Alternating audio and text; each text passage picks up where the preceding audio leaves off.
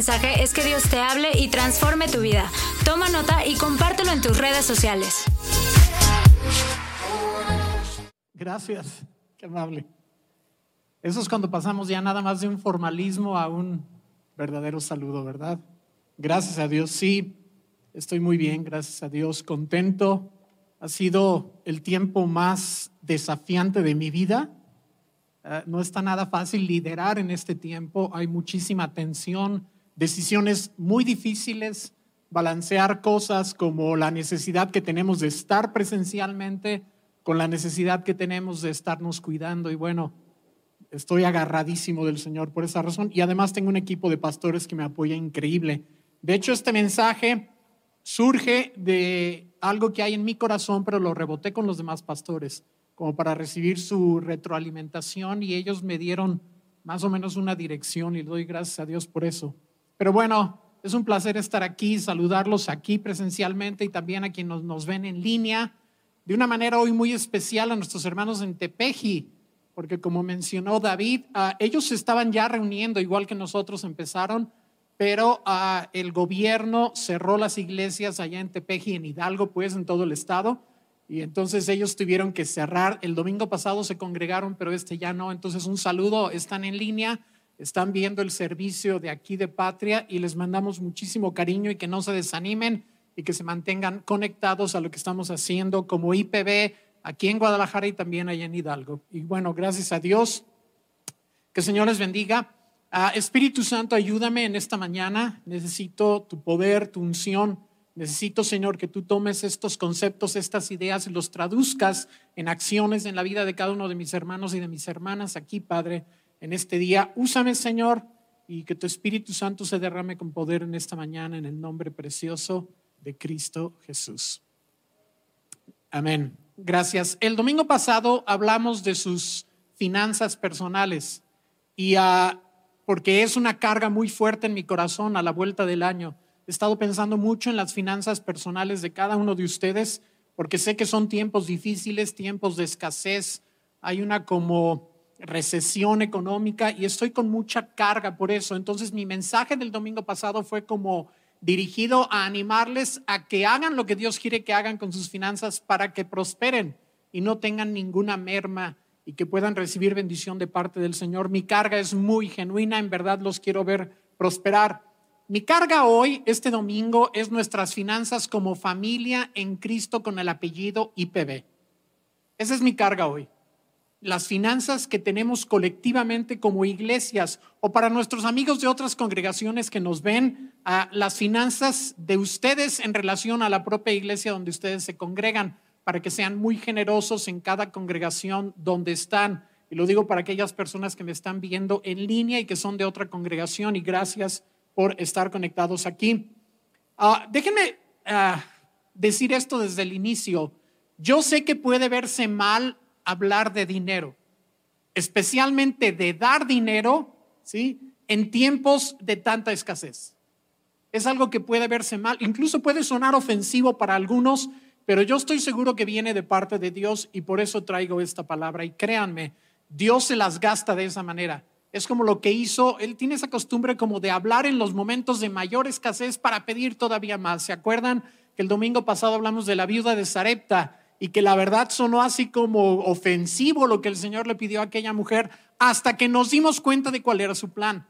Y siempre es así. Cuando Dios nos empuja, cuando Dios nos dice, sé que hay muchísima escasez, sé que quizás tu situación económica es la peor que has tenido en toda tu vida, pero no importa. Quiero estirar tu fe y quiero que des más y quiero que aprendas a dar más, especialmente cuando estás así. Y suena, puede sonar ofensivo, pero si nosotros sabemos lo que Dios tiene planeado, como con la viuda de Sarepta, nos vamos a dar cuenta de que sus planes son de bendecirnos mucho más de lo que nosotros lo hacemos a Él. Amén. Así que por favor, sean muy dóciles con el Señor en el asunto de sus finanzas personales. Mi mensaje del domingo pasado, por favor, sean muy dóciles. No piensen que ustedes saben mejor o que tienen un mejor criterio para hacer las cosas. Por favor, sean muy dóciles. Hablamos de tomar el yugo de Jesús y Jesucristo mismo os dijo, yo soy dócil y humilde. Entonces aprendan de mí. Así que nosotros debemos ser muy dóciles y muy humildes en todas las áreas, pero hoy estamos hablando especialmente del asunto de las finanzas y la economía. Recuerden Proverbios 3, 5 al 7. ¿Se acuerdan de Proverbios? En Reina Valera 60 dice, fíate de Jehová de todo tu corazón y no te apoyes en tu propia prudencia. Reconócelo en todos tus caminos y Él enderezará tus veredas. ¿Se acuerdan? Dice, no seas sabio en tu propia opinión, confía en el Señor. La versión, la palabra de Dios para todos dice, ah, esta misma cita de Proverbios 3, 5 al 7 dice, confía en el Señor totalmente, no en tu propia sabiduría. Ten en cuenta a Dios en todo lo que hagas y Él te ayudará a vivir rectamente. No te creas más sabio que el Señor, respétalo y aléjate del mal. Entonces, no seamos más sabios que Dios. Cuando Dios dice que para que prosperemos y nuestras finanzas estén saludables, hagamos tal, tal o cual cosa, no digas, ah, a mí no me convence.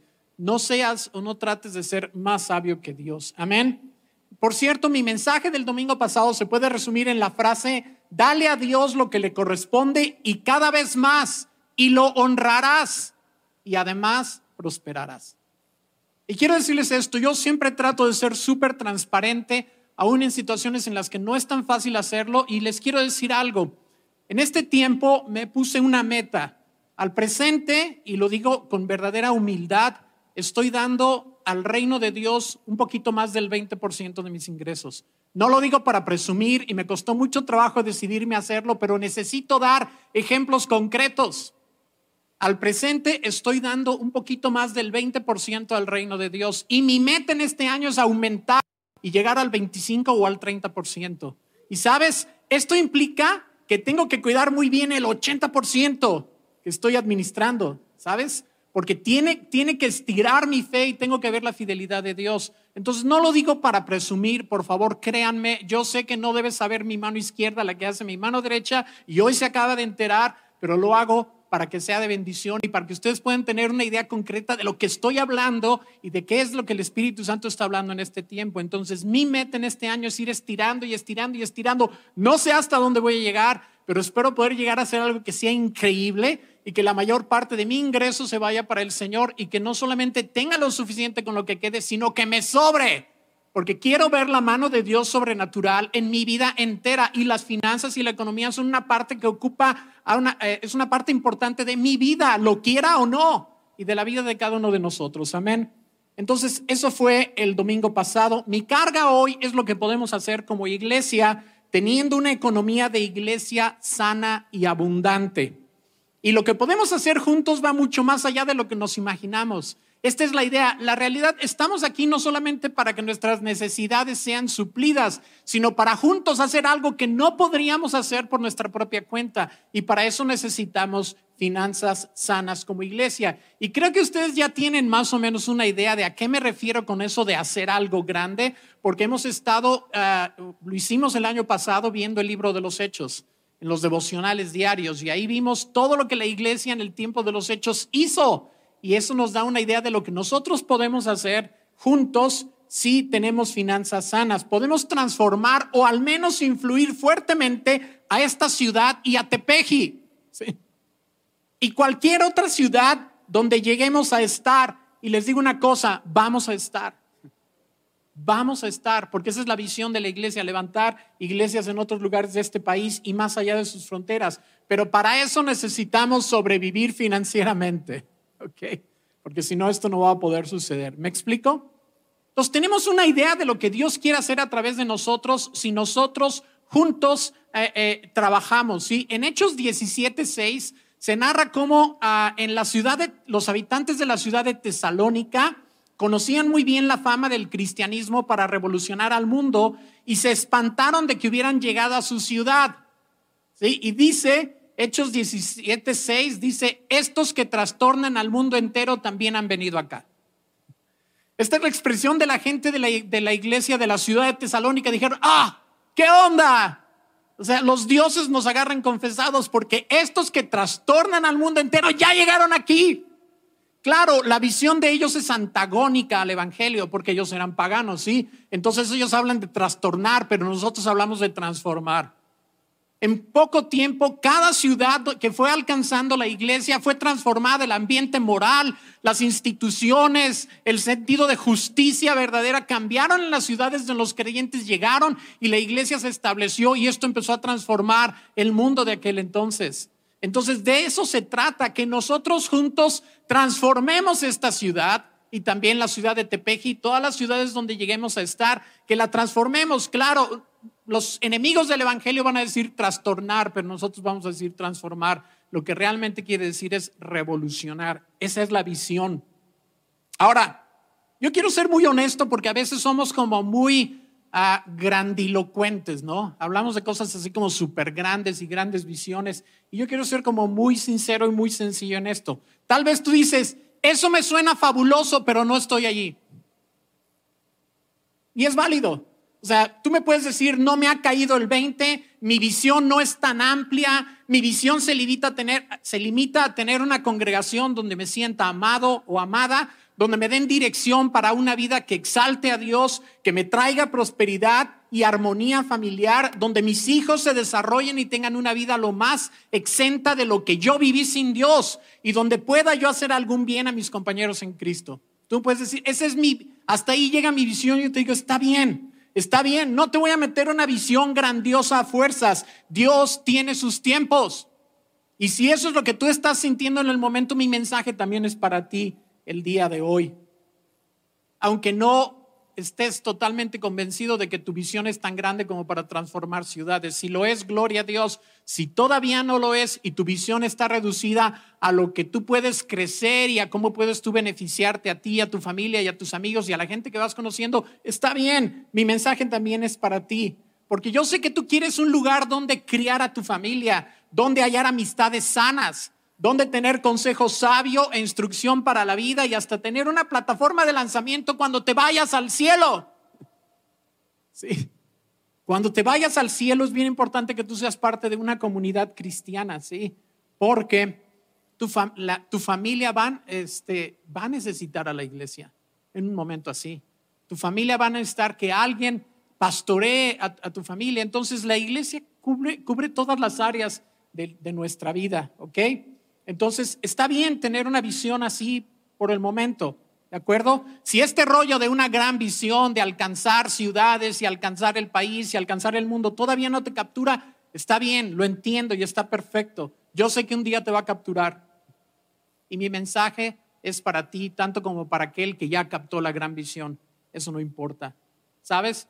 Porque Satanás, Satanás realmente aborrece a la iglesia estos centros de reunión sobrenaturales donde somos transformados, donde lo abandonamos a Él y ya nos quitamos sus cadenas y su señorío y empezamos a transformarnos, Satanás los aborrece. Satanás siempre está buscando apagar a la iglesia y aunque no puede destruir a la iglesia en sí, la iglesia universal sí puede afectar a las congregaciones. De hecho, en esta pandemia no solamente están enfermando personas, están enfermando iglesias. ¿Saben? Membresías están disminuyendo. Algunas iglesias están desapareciendo. Satanás no puede prevalecer en última instancia contra la iglesia universal, pero sí puede hacer desaparecer iglesias o quitarles su filo. Y siempre lo ha hecho. Y las ruinas allá en Grecia y en Turquía te hablan de iglesias que ya no existen, que están en la Biblia y que una vez existieron y ya no existen y solamente quedan las ruinas. Entonces tenemos un enemigo muy, muy poderoso. Ah, no estoy hablando de, una apostasía o una rebeldía dramática de que la gente va ah, en este tiempo a, renunciar a Cristo y lo va a abandonar. Es mucho más sutil. ¿Saben cuál creo yo que es el principal peligro de la iglesia en este tiempo? Es la muerte espiritual por insipidez. Simplemente por perder el sabor, por perder el fervor. Jesucristo dijo en Mateo 5:13, Ustedes son la sal de la tierra, pero si la sal se vuelve insípida, ¿cómo recobrará su sabor? Ya no sirve para nada, sino para que la gente la deseche y la pisotee. Esto dice en Mateo 5:13. Estamos hablando de muerte por decoloración, de muerte por evaporación. No estamos hablando de una cosa así como que la gente en las iglesias se va a rebelar abiertamente y va a caer en pecado grosero. No, simplemente su fe se está evaporando Simplemente su celo, su fervor, su ánimo, eh, todo lo que quieren hacer está evaporando con la situación difícil que estamos viviendo, con la falta de poder congregarnos libremente, presencialmente más o de manera completa, con, con, los peligros, con las necesidades económicas, con este tipo de cosas. Creo que el mayor peligro para la iglesia en este tiempo es una muerte por decoloración, una muerte por desvanecimiento, por evaporación, porque simplemente se deshacen las cosas. ¿sí? Ese creo que es el mayor peligro en este tiempo. Es una muerte por indiferencia, es una muerte por desánimo. ¿Me explico? Este tipo de cosas son los peores enemigos de la iglesia. Por eso creo que en este año una de las cosas que necesitamos hacer y que el Espíritu Santo está pidiendo de nosotros es que tengamos un fervor ardiente, valga la redundancia, un fervor ardiente, que seamos personas prendidas, personas de fe. La situación es tan difícil que si nosotros somos tibios, nos vamos para atrás. Si nosotros no entramos a las cosas de Dios con todo el corazón y lo hacemos con fuego en nuestros corazones y con mucha fe y con mucha entrega y mucho compromiso, nuestro cristianismo se empieza a desvanecer. Mucha gente se está enfriando por el solo y sencillo hecho de que no está tan fácil congregarse presencialmente. Con el solo y sencillo hecho de que muchas veces nuestras disciplinas en el hogar no están estructuradas como para mantener una como una constancia de alimentarnos en la palabra de Dios. Es bien fácil estar en casa en un momento dado y no ver el servicio en ese momento, pensar que lo vamos a ver después, tal vez no verlo o verlo de carreritas o con un ojo al gato y otro al garabato. Es muy fácil. Y con esto no estoy diciendo que tenga algo de malo estar viendo el servicio online, por supuesto que no, pero requiere de mucho más disciplina y de mucho más fuego. Y la verdad es que Satanás está logrando uh, quitarle el filo a la iglesia en este tiempo, cuando más debemos estar filosos, cuando más debemos estar llenos del Espíritu Santo y ah, bien prendidos. En este mismo pasaje donde Jesucristo habló que somos la sal de la tierra, también dijo que somos la luz del mundo. También dijo que nosotros somos la luz del mundo y habló de brillar en la oscuridad. Y este es el tiempo más oscuro que hemos vivido. Yo se los digo sinceramente, a mi edad nunca había vivido un tiempo como este. Es impresionante. Nunca se había visto una cosa así. Todos ustedes están ahí sentaditos con su cubreboca. Y por cierto, les doy las gracias por observar estas medidas. Pero ¿cuándo se había visto una cosa así? Nuestras vidas tan limitadas, tan fracturadas, con tanta pérdida, tan difícil. Y este es el tiempo más oscuro que hay. Sí, claro, con el tiempo se va a poner más, pero este es el tiempo más oscuro y nosotros debemos de brillar el cometido de Dios es levantar una iglesia prendida, ardiente, fervorosa, forjada en la crisis, en la lucha contra Satanás. Y esto es lo que está haciendo realmente esta pandemia. Nos está empujando a tomar las armas espirituales. Y créanme que no es rollo. Yo nunca había orado tanto en mi vida como en este tiempo y soy pastor. pero nunca había orado tanto en mi vida. Es, una, es impresionante cómo esta pandemia nos ha empujado a interceder, a clamar, a esperar más, a tener fe, a ir más allá, a, a dejar que un fuego llegue a nuestro corazón y a levantarnos y despertarnos como estuvimos haciendo en los 40 días de oración y ayuno. Sí. Entonces, Satanás quiere destruirnos, pero Dios usa sus ataques para forjarnos y hacernos crecer mucho más. Y en este tiempo, claro que Satanás hace lo que quiere y, en todos sentidos, no nada más con la pandemia, de muchas maneras, pero Dios usa sus ataques para forjarnos y hacernos crecer mucho más de lo que hubiéramos crecido sin esos ataques. Es como cuando José, el soñador, le dijo a sus hermanos en Génesis 50, 20, es verdad que ustedes pensaron hacerme mal, pero Dios transformó ese mal en bien para lograr lo que hoy estamos viendo, salvar la vida de mucha gente. Esto nos ha empujado. Las mañanas, cuando estamos en la transmisión de oración, Jesse y yo, hay un celo en nuestros corazones. Y acuérdense que estamos transmitiendo lunes, miércoles y viernes de seis y media a siete y media de la mañana. Y saben qué creo yo? Creo que estamos abriendo un espacio, un espacio que está como abriendo al cual podemos correr y refugiarnos. Y si tú estás sufriendo una pérdida o te enfermas o tienes COVID, ahí estamos orando y estamos viendo resultados. Estamos viendo a Dios sanar personas, proteger economías, proteger gente. Estamos abriendo como una fortaleza en medio del peligro para poder clamar a Dios y estamos viendo testimonios todos los días. Entonces, todas estas cosas que Satanás, que Satanás pensó para destruirnos nos están forjando, nos están haciendo cristianos lo más aguerridos de lo que hemos sido jamás en la vida. Entonces tenemos que ser muy fieles con el Señor y tenemos que darlo todo y vivir de una forma sobrenatural. Quiero hablarles de este edificio, de este edificio donde estamos aquí hoy sentados. En el 2018 habíamos estado rentando este lugar por 16 años. Pero en ese año del 2018 los dueños nos pusieron en la oportunidad de la vida, porque básicamente nos dijeron o compran o se salen porque queremos vender. Eso pasó en el 2018 y muchos de ustedes lo saben. El diablo pensó que nos íbamos a quedar volando, que íbamos a quedar desarraigados, que nos iba a borrar del mapa. Nunca van a poder comprar este edificio, se van a tener que salir. Es lo que el diablo estuvo diciendo. Y de hecho sí lo contemplamos, estuvimos, viendo opciones, eh, buscamos terrenos, quedábamos muy lejos, realmente íbamos a ser desarraigados de este lugar. Satanás iba a lograr de alguna forma sacarnos de aquí y quitarnos la herencia que Dios nos había dado. Eso creía él, pero realmente lo que hizo fue empujarnos a una decisión de fe. Eso fue lo que hizo. En lugar de ir a la retirada y decir, aunque sí lo consideramos, soy sincero, por supuesto, porque es un desafío bastante grande, sí lo consideramos y si nos salimos y si nos vamos a otro lado y si le buscamos, y entonces todas las promesas de Dios para nosotros en este lugar no se van a cumplir. Entonces, en base a eso, ah, tomamos la opción de fe.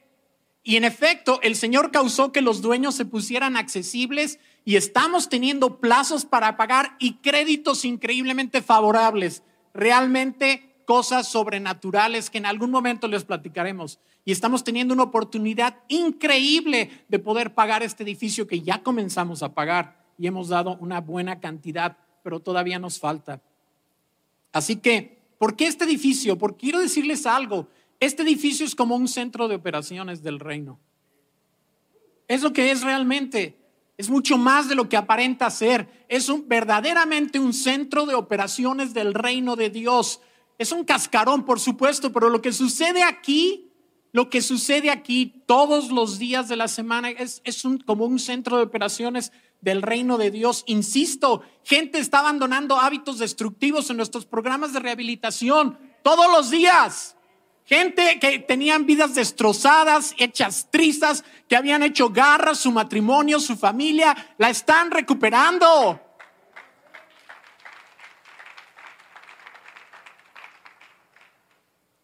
Gente está rescatando sus matrimonios que no tenían ninguna esperanza allá afuera. Están rescatando sus matrimonios, están recuperando sus familias.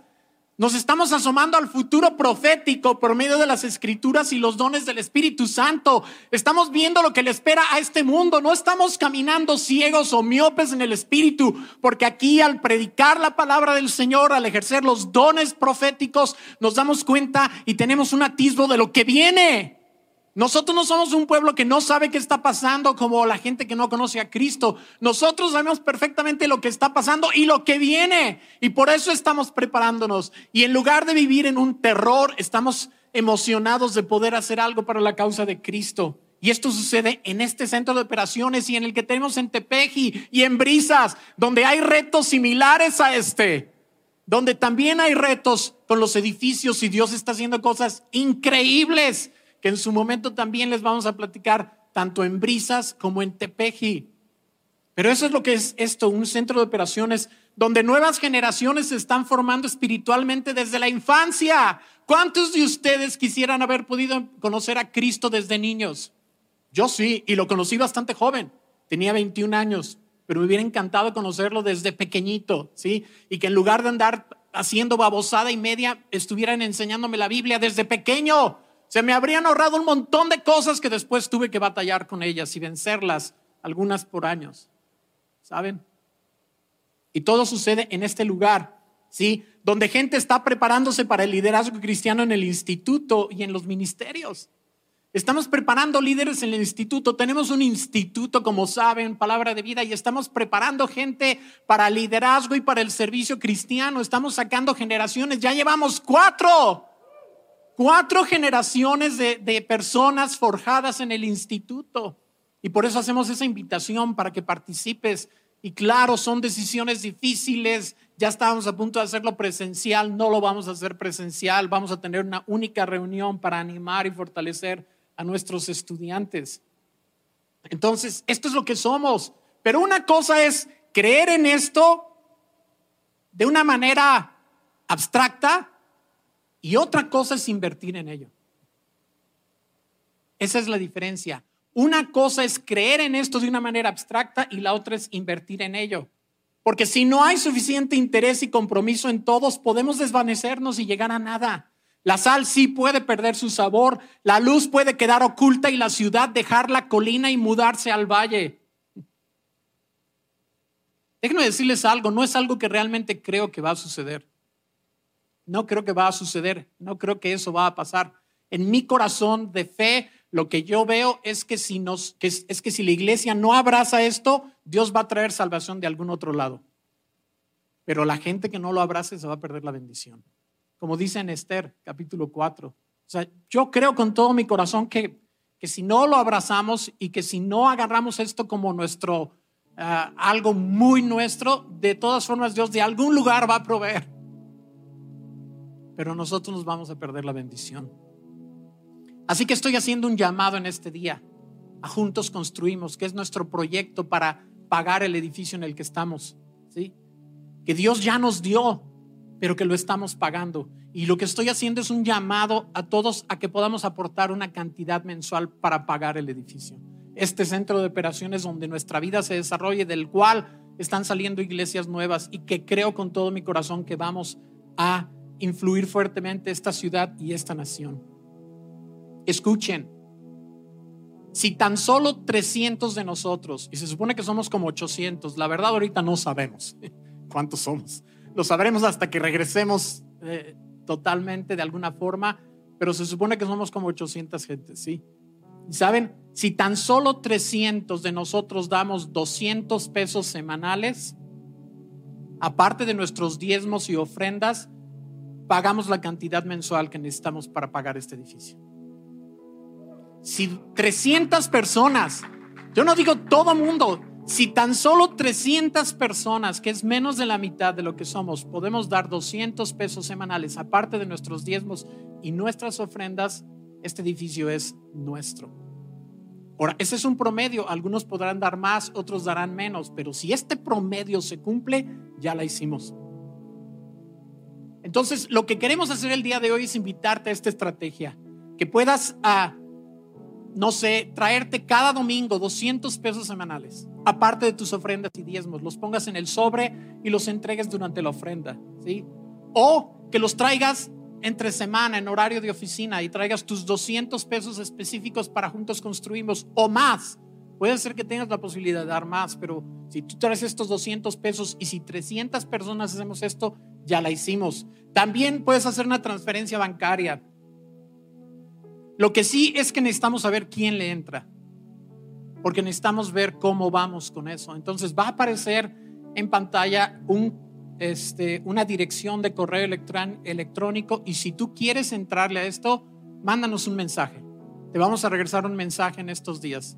Pero si tú quieres ser parte de esta ofrenda de 200 pesos semanales, aparte de diezmos y ofrendas para el edificio, para pagar el edificio, entonces mándanos un, correo a este correo que está ahí, juntos construimos arroba ipb.rg.mx.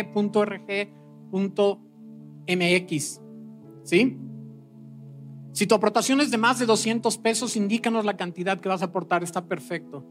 Ahora, yo sé que no todo mundo podemos dar 200 pesos semanales, yo lo sé.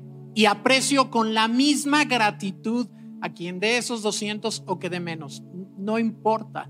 La verdad, lo aprecio con la misma gratitud. Cualquier aportación que tú puedas hacer por eso estamos lanzando la iniciativa de las alcancías. ¿sí? Lanzamos la iniciativa de las alcancías y en esa alcancía tú puedes poner ahí la cantidad que tú quieras. Si tú quieres, hoy te puedes llevar tu alcancía. Al final van a estar allá de aquel lado en la mesa de informes. Ahí van a estar las alcancías y llévatela. Algunas de las personas más fieles de Juntos Construimos son personas que tienen su alcancía en casa. Varias de ellas mujeres, algunas mujeres maduritas de edad y que son tan fieles con su alcancía y le están echando ahí y es impresionante lo que el Espíritu Santo está haciendo. ¿De acuerdo? Entonces lleva tu alcancía a casa hoy o, perdón, estoy tapando, ¿verdad? Juntos construimos arroba ipb.rg.mx. ¿Ok? Entonces lleva tu alcancía a casa hoy. Y miren, yo estoy hablando de una inversión en el reino de los cielos, porque dice Mateo 6:21, porque donde esté vuestro tesoro, allí estará también vuestro corazón. Tal vez tú recibas tus dividendos aquí en esta tierra, o tal vez los recibas allá, pero los vas a recibir. Yo no estoy tratando de manipularlos para que digan que si tú cooperas Dios te va a hacer rico. No, no sé, no puedo hacer esa promesa. Lo que sí sé en mi propia vida es que cuando soy generoso, Dios me bendice. Eso lo sé con todo mi corazón, pero no quiero aquí como manipular gente que dé para recibir nada más. No es esa mi idea para nada. ¿De acuerdo? Entonces, ah, si tú quieres ser parte de esto, si tú quieres que lleguemos a este número o lo rebasemos de 300 personas que den mínimo 200 pesos, o si tú puedes dar otra cantidad, yo le doy gracias a Dios por ello. Este es mi mensaje el día de hoy. El domingo pasado fue acerca de finanzas personales. Este es el mensaje de nuestras finanzas como familia IPB. Amén. Nos ponemos de pie, por favor.